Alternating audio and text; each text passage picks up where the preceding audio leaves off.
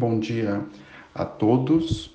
É, vamos para um boletim, mais um boletim diário interdisciplinar da Universidade Estadual de Montes Claros.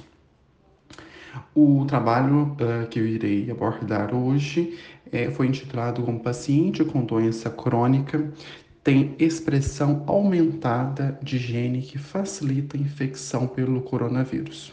O estudo foi realizado na Universidade de São Paulo, onde pôde ajudar a entender por que o índice de mortalidade por Covid-19 é maior entre pessoas que sofrem com problemas crônicos de saúde, como hipertensão, diabetes ou doença pulmonar obstrutiva crônica.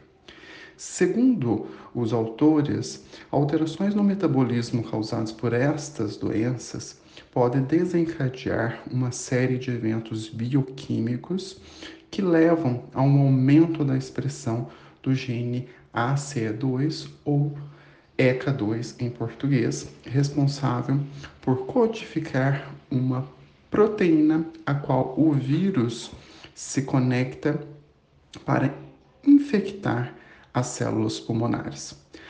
A hipótese do estudo é que o aumento na expressão de ECA2 e de outros genes facilitadores da infecção, entre eles TMRSS2 e furin, poderiam fazer com que com esses pacientes tenham uma quantidade maior de células afetadas pelo vírus Covid-19 e, consequentemente, um quadro mais severo da doença. Mas é algo que ainda que precisa ser confirmado por outros estudos experimentais.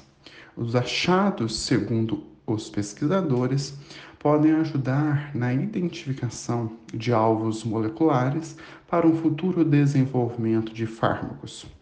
O gene ECA2 expressa RNA mensageiro que orienta a produção de enzima conversora de angiotensina 2, molécula que integra o chamado sistema renina-angiotensina-aldosterona, que é responsável pelo controle da pressão arterial.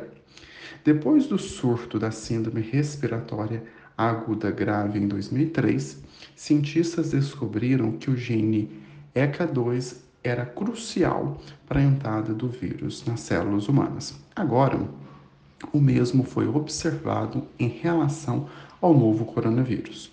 Por esse motivo, os autores decidiram investigar se sua expressão estava alterada em portadores de doenças crônicas. Finalizo este boletim diário e despeço para até um novo boletim.